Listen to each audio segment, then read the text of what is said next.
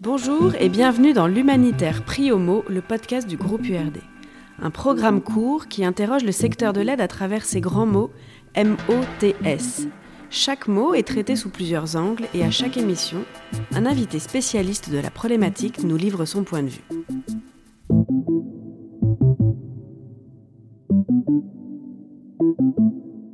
Cette nouvelle série de podcasts aborde la question de l'agilité dans le secteur de l'aide internationale.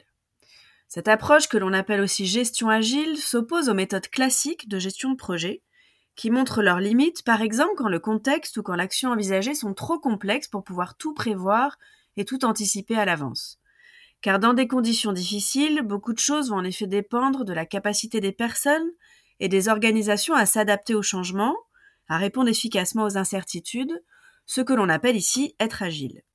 Alors pour nous présenter dans ce premier épisode les principales caractéristiques de l'agilité, j'ai le plaisir d'accueillir Charlie Pierluigi, notre référent qualité au groupe URD, qui anime régulièrement des formations sur le sujet aussi bien en France qu'à l'étranger.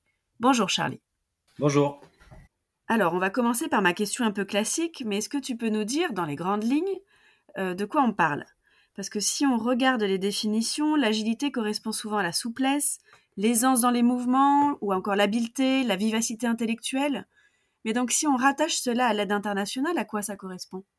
Alors, pour faire simple, euh, la gestion agile, c'est l'idée que les organisations et les projets doivent pouvoir s'adapter facilement et rapidement aux changements en s'appuyant sur un ensemble de mécanismes structurés.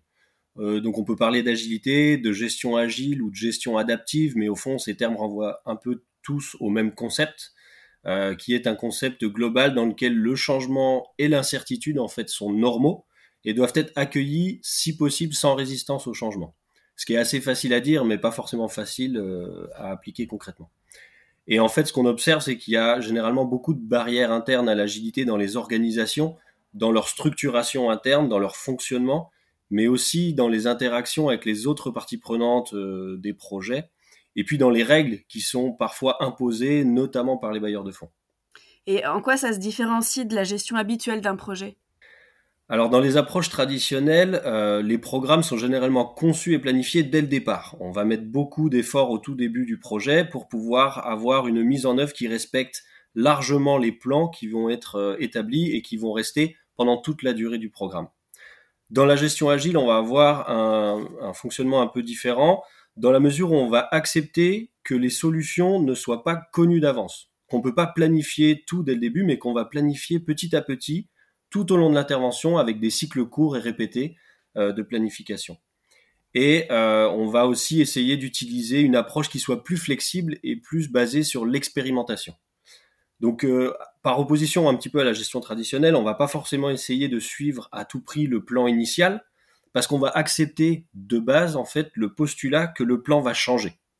On, le sait, le plan a été établi, mais il va changer.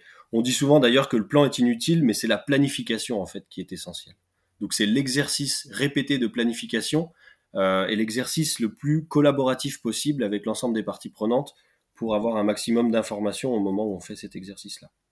Et donc, euh, au lieu de concentrer euh, principalement les efforts sur le suivi ou sur les activités et leurs coûts, on va vraiment accorder une importance très forte aussi sur les effets de l'intervention.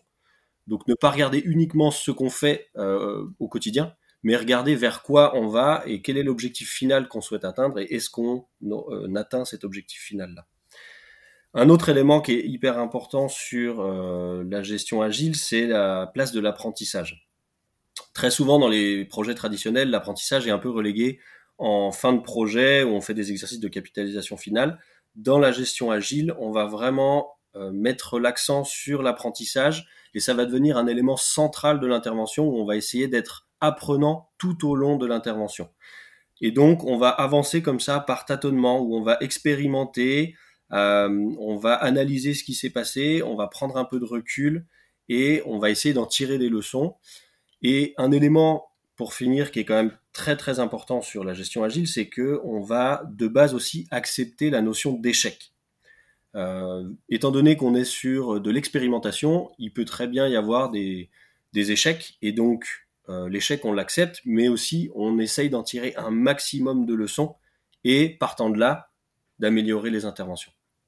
On voit bien que la notion de changement est vraiment centrale, mais de quel changement parle-t-on ici? Est-ce que tu peux nous donner quelques exemples? Oui, bien sûr. Alors, c'est vrai que c'est très vaste. On parle ici de tout type de changement ou d'incertitudes qui peuvent obliger les organisations à devoir prendre des décisions et à s'adapter.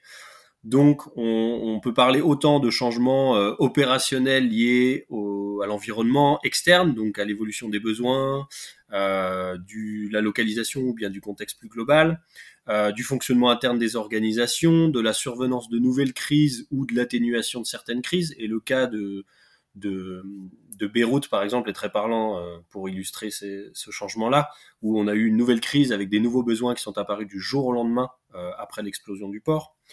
Euh, on peut aussi avoir des changements qui sont plutôt de l'ordre de la compréhension de nos résultats, donc toute l'analyse qu'on va retirer des données issues du suivi-évaluation, des, informations qui nous remontent des communautés et des populations directement, qui doivent nous inciter à adapter nos interventions, et aussi ce qui relève plus globalement de facteurs structurels du secteur humanitaire, donc par exemple la localisation ou la décolonisation de l'aide est un facteur important qui doivent amener les organisations à euh, s'adapter, à changer leur modalité opérationnelle. Oui, effectivement, il y a beaucoup de facteurs qui peuvent influencer le cours des choses ou euh, y avoir un impact sur ce qu'on avait prévu au début. Euh, du coup, la gestion agile paraît assez intéressante pour le secteur de l'aide au vu des évolutions permanentes des contextes. Oui, oui, complètement. et c'est en ça qu'elle est très pertinente et qu'elle est remise aussi sur le devant de la scène depuis quelques années. en fait, la gestion agile, elle permet de répondre à un constat qui est assez simple, euh, on est dans une situation aujourd'hui où les opérateurs euh, de l'action humanitaire ou de développement international font face à une instabilité croissante dans pas mal de contextes, avec de plus en plus de déclencheurs de changements. Donc euh, les changements qu'on a énoncés un peu précédemment, on peut observer qu'il y en a de plus en plus dans les contextes où on opère. Et parallèlement à ça, on observe aussi une lourdeur grandissante des systèmes de gestion à la fois internes et imposés par les bailleurs de fonds. Ce qui veut dire qu'on a de moins en moins d'options de changement. Donc on est dans une situation où il faut trouver une solution euh, face à de plus en plus de changements et de moins en moins de capacité à s'adapter. Et c'est un peu contradictoire. Et en ça, la gestion agile, elle permet d'apporter des éléments de réponse. Et ce constat-là, je dirais qu'il est encore plus vrai pour les acteurs de développement qui sont euh, peut-être plus habitués à opérer dans des contextes stables, en tout cas historiquement, euh, et qui euh, aujourd'hui, on le voit sur pas mal de contextes comme le Liban, le Burkina Faso ou le Sahel même en général, sont de plus en plus instables, voient apparaître de nouveaux acteurs qui sont plutôt des acteurs d'urgence et, qui poussent les acteurs de développement à revoir complètement leur modalité d'intervention. Et donc là où les approches linéaires traditionnelles ont fonctionné pendant des années, eh bien aujourd'hui, face à tous ces déclencheurs de changement, on voit qu'il y a besoin d'une capacité d'adaptation plus importante. Et ça, ça peut clairement déboussoler euh, les acteurs qui n'étaient pas habitués à ces changements réguliers et à des approches plus expérimentales. Alors, pour bien comprendre toutes les facettes de ce concept, on va le prendre autrement aussi. Euh, est-ce que tu peux nous dire à quelles problématiques la gestion agile est censée apporter des réponses? Ouais, alors la gestion agile, euh, elle peut répondre quand même à différentes problématiques du secteur. tout d'abord, on peut mentionner le fait que euh, la gestion agile peut venir en réponse au manque de temps lors des phases de conception et de planification de projets. Euh, c'est vrai que très souvent, les projets sont quand même écrits euh, de manière assez rapide, avec des deadlines très courtes, avec des attentes fortes au niveau des bailleurs de fonds, ce qui fait que on a du mal à associer toutes les parties prenantes autour de cet exercice-là, ce qui serait l'idéal. La gestion agile, elle va mettre en avant justement cette approche collaborative, euh, elle va tenter d'associer toutes les personnes impliquées dans la préparation du projet, notamment les populations et les communautés, qui sont quand même euh, un élément plus que central. Et donc, adopter une approche agile, ça doit permettre une conception de projet plus flexible, une planification moins linéaire, euh, d'apprendre en continu sur l'intervention en associant les acteurs pertinents au fur et à mesure des activités, et d'effectuer les ajustements lorsque c'est nécessaire. Euh, ensuite, la gestion agile est compatible aussi avec les mesures euh, de préparation aux catastrophes, qui par nature, par définition, ne peuvent être prédites ou, planifiées en détail, et euh, s'appuient sur une adaptation constante. Et en ça, la gestion agile intègre complètement cet aspect-là. Et enfin, la gestion agile, elle est aussi une réponse pertinente face à la complexité accrue des crises actuelles. on peut penser notamment à la crise climatique, à la crise migratoire, au cas de, la crise Ebola, où euh, parfois l'efficacité des projets elle est difficile à mesurer et à analyser. Euh, et donc les approches linéaires, elles se retrouvent parfois un peu limitées pour atteindre les changements souhaités ou pour démontrer l'atteinte de ces changements-là. Très concrètement, à quel niveau d'une organisation cela s'applique? Pour commencer, il faut préciser que la gestion agile, c'est davantage une approche générale qu'une méthode avec des outils précis euh, dédiés. Donc elle s'applique euh, à la fois dans les projets, les programmes, mais aussi dans l'environnement plus général qui doit permettre ce type de gestion. Euh, on peut retenir quatre dimensions principales dans lesquelles la gestion agile va pouvoir vraiment s'exercer au niveau des organisations, à commencer par la culture organisationnelle. Donc c'est les enjeux de gouvernance, de leadership, euh, et évidemment, si la gouvernance est davantage tournée vers euh, la gestion agile, les projets intégreront plus facilement la gestion agile également. Ensuite, on a euh, bah, toutes les personnes qui travaillent au sein de cette organisation et donc les compétences qu'on va mobiliser qui doivent favoriser et contribuer à cet environnement agile et traduire en fait un savoir-faire agile. Donc là, ça va être des compétences qu'on va aller rechercher au sein des collaborateurs, dans les compositions des équipes, au moment du recrutement, pour valoriser des compétences qui sont celles euh, qu'on a besoin de retrouver dans une gestion agile. Euh, ensuite, toutes ces personnes-là, pour mettre en œuvre les projets de manière agile, elles ont besoin d'outils et de systèmes. Et donc, c'est ça qui concrètement va permettre la mise en œuvre de la gestion agile. Donc, on va s'appuyer ici sur des outils de planification, de suivi, d'analyse, qui doivent euh, intégrer cet enjeu d'agilité-là. Euh, et puis pour terminer, on va aussi avoir tout ce qu'on considère comme étant l'environnement favorable à la gestion agile euh, pour le projet. Et là, c'est notamment le rôle des bailleurs, des autres parties prenantes autour du projet et du plaidoyer qu'on va pouvoir développer autour de cette notion-là. Donc c'est des enjeux de négociation avec les bailleurs de fonds et les autres parties prenantes pour créer les conditions de l'agilité et pour que le projet puisse pleinement euh, voilà, s'adapter en cours de mise en œuvre et, face aux incertitudes. Donc pour rendre ces éléments un peu plus concrets, euh, il y a une analogie que, je trouve est, assez parlante et que j'aime bien, qui est celle euh, de se mettre en fait dans la peau d'un coach de football ou de n'importe quel autre sport collectif. cette analogie, elle part du principe que, comme sur un terrain de football, avant la rencontre, on va entraîner son équipe pour que les joueurs soient performants individuellement, collectivement. Donc on va établir des plans de jeu, des tactiques. Mais euh, les tactiques qu'on va élaborer, forcément, elles doivent être assez larges, assez flexibles, justement pour pouvoir s'adapter à la situation du match. Cette situation-là, on la connaît pas avant le match. Euh, on ne connaît pas en avance de quelle manière va se dérouler le match, quelle va être la météo, comment l'équipe adverse va jouer, quel va être euh, l'arbitrage, est-ce qu'il va être pour nous ou contre nous, comment vont réagir les supporters, etc., etc. Donc tout le contexte du match concrètement, il n'est pas à notre portée, on n'a aucun pouvoir dessus. Et comme le scénario du match est très incertain, le niveau de communication euh, est aussi trop complexe pour tout contrôler. Depuis le bord du terrain, on ne peut pas commander à chaque joueur de faire telle passe à tel joueur, c'est impossible. Donc, on reconnaît à travers notre plan de jeu la complexité, l'incertitude qui est inhérente à la mise en œuvre de, notre match ou de notre projet. Et donc ce qu'on va mettre en place, c'est des boucles de rétroaction, euh, ce qui veut dire qu'en fait on va prendre des temps d'échange avec euh, l'équipe, notamment pendant les pauses ou à la mi-temps, pour euh, voilà revenir sur les faits de jeu, discuter de ce qui s'est passé, trouver des solutions, s'adapter et adapter notre plan de jeu. Mais surtout, ce qui est hyper important dans tout ça, c'est que on va donner, en tout cas l'entraîneur, le, coach, va donner un mandat explicite à son équipe, à ses joueurs, pour justement prendre des décisions au fur et à mesure que le match se déroule. Et donc, euh, les équipes ou les joueurs vont être amenés à créer, à innover, à exploiter les opportunités avec un appui du coach à distance, mais qui reste un appui stratégique. Mais la mise en œuvre concrète, euh, les décisions euh, concrètes qui se prennent au quotidien, elles sont prises directement par les personnes qui sont sur le terrain. Et voilà, je trouve que cette analogie, elle montre bien en fait ce qu'est la gestion agile euh, et comment ça se traduit de manière très concrète. Bah oui, oui, c'est un exemple très parlant. Merci.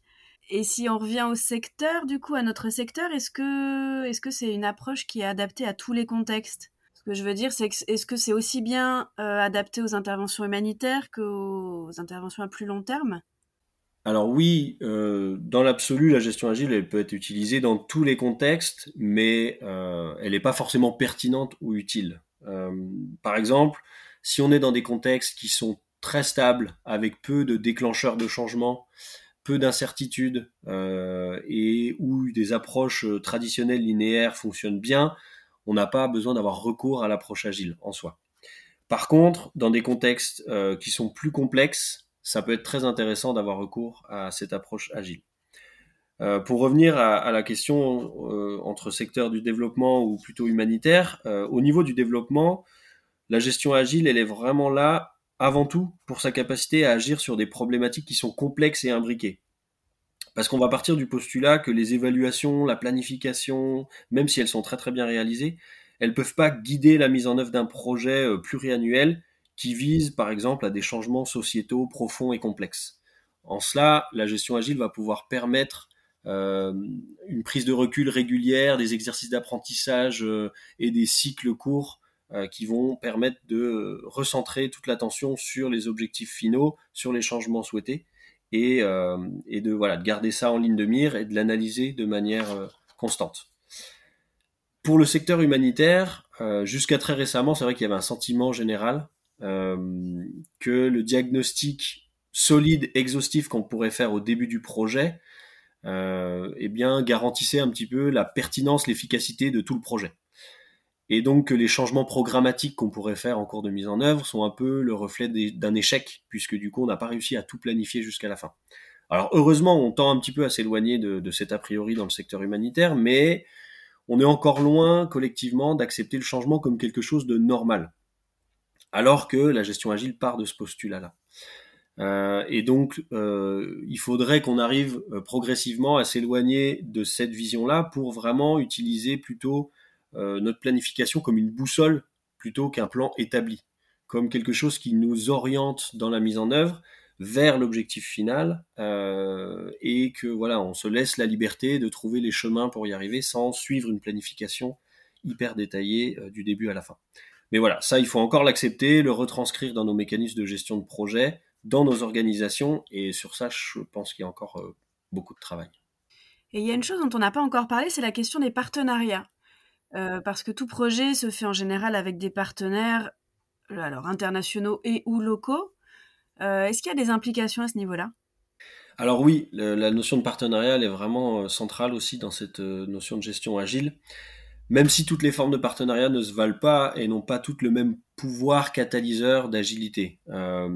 pour être un peu provocateur, on peut même dire que les partenariats traditionnels sont considérés comme un frein, voire une barrière structurelle à la gestion agile. Est-ce que tu peux juste clarifier ce que tu entends par partenaire traditionnel? Oui, alors la, notion de partenaire traditionnel, c'est celle qui renvoie au partenariat qu'on connaît tous, qui existe depuis euh, de nombreuses années dans le secteur. Euh, et donc c'est cette euh, structure de partenariat qui est très hiérarchisée avec des niveaux très définis et assez imperméables, où le bailleur de fonds négocie avec l'organisation internationale, qui elle-même est en relation avec une organisation locale qui met en œuvre les projets pour les populations et les communautés sur le terrain. Et donc, cette hiérarchisation très forte implique une prise de décision souvent assez éloignée du terrain, qui se trouve plutôt au niveau des organisations internationales, des bailleurs, euh, et qui traduit en fait un dialogue euh, pas inexistant, mais inefficace en tout cas entre l'ensemble de ces parties prenantes, où on observe assez peu de liens directs entre, par exemple, les communautés et l'organisation internationale, entre le bailleur et l'organisation locale, euh, et donc des parties prenantes qui sont assez éloignées. Et donc, par opposition à ça, euh, on essaye dans la gestion agile, en tout cas, de promouvoir davantage les partenariats équitables, ce qui signifie davantage d'égalité. donc toutes les parties prenantes ont une même voix dans les mécanismes de prise de décision. Euh, plus de réciprocité, donc ça implique une compréhension commune des différences, des visions de chacun, euh, une participation mutuelle, un engagement, une confiance et une redevabilité qui soient partagées entre l'ensemble de ces parties prenantes. et davantage de transparence. Donc plus de communication ouverte, honnête sur les informations du projet et sur ce qui se passe durant la mise en œuvre. Bon, sur le papier, tout ça semble vraiment très adapté au secteur de l'aide, hyper stimulant intellectuellement. moi, ça me semble vraiment être une façon intelligente de travailler, voire même la façon la plus naturelle dont on devrait travailler en réalité. Mais bon, une fois qu'on a dit tout ça, j'imagine que c'est quand même beaucoup plus compliqué que ça en a l'air. Oui, alors on peut évidemment euh, parler des limites et des critiques qu'on peut faire à, cette gestion agile. Euh, déjà, peut-être en, démarrant, euh, pour dire que c'est pas révolutionnaire, c'est plutôt une évolution du secteur en soi et qui a souvent un écart entre la théorie et la pratique puisque euh, je pense que globalement l'ensemble des acteurs se rejoignent sur, euh, l'aspect euh, théorique et sur le concept même de gestion agile. C'est plutôt sur la mise en pratique que, que, ça devient compliqué. Parce que ça demande un véritable engagement à tous les niveaux de l'organisation et pas seulement au niveau opérationnel. on peut dire aussi que la gestion agile, c'est quelque chose qui ne s'acquiert pas en quelques jours.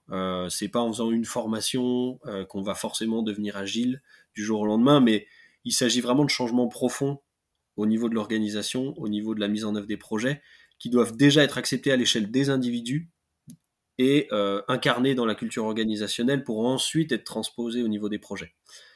Euh, il y a souvent une critique qui est faite aussi de la gestion agile qui est celle du, coût et du temps que ça, représente. Alors, oui, ça peut représenter un coût au démarrage, puisqu'il y a euh, un besoin de formation des équipes, de développer des outils qui soient nécessaires et donc de former les équipes pour les utiliser. Mais au final, euh, ça coûte moins cher dans le temps que la résistance au changement. Et ça, c'est des éléments euh, de preuve qu'on a déjà acquis euh, par différentes études. Par contre, il est clair que ça prend du temps. Ça, c'est évident et c'est bien de, l'avoir en tête, puisque ça repose en partie sur des cycles courts et répétés d'apprentissage, sur beaucoup de collaboration interne et externe, et donc, ça suppose des temps d'échange qui sont importants, de la prise de recul, de l'analyse, qui se fait le plus souvent de manière collaborative. Donc, ça mobilise euh, pas mal les équipes et les parties prenantes au projet. Et euh, peut-être dernière critique qu'on peut faire de cette gestion agile, euh, c'est que ça peut être perçu comme quelque chose d'assez difficile à mettre en œuvre. et à ça, j'ai envie de répondre que oui, c'est difficile puisqu'on parle de changements organisationnels assez profonds et à la fois non, puisque euh, c'est des choses qu'on peut assez facilement intégrer et que pas mal d'organisations déjà intègrent aujourd'hui. Donc il s'agit de le formaliser et vraiment de, de, de s'inclure dans cette démarche plus globale. Mais c'est sûr que si on fait face à une résistance au changement, et plus il y aura de résistance, plus ça va être difficile à mettre en œuvre. Merci beaucoup Charlie pour toutes ces explications très claires d'un concept qui paraît souvent assez abstrait ou alors euh, réservé aux acteurs de ce qu'on appelle dans notre jargon professionnel le mille, euh, à savoir les questions de qualité, de suivi, d'évaluation. Mais en fait, avec tout ce que tu viens de nous dire, on voit bien que ça concerne vraiment tout le monde, euh, comme on le verra d'ailleurs dans les épisodes suivants à travers deux exemples très différents. Merci. Merci beaucoup.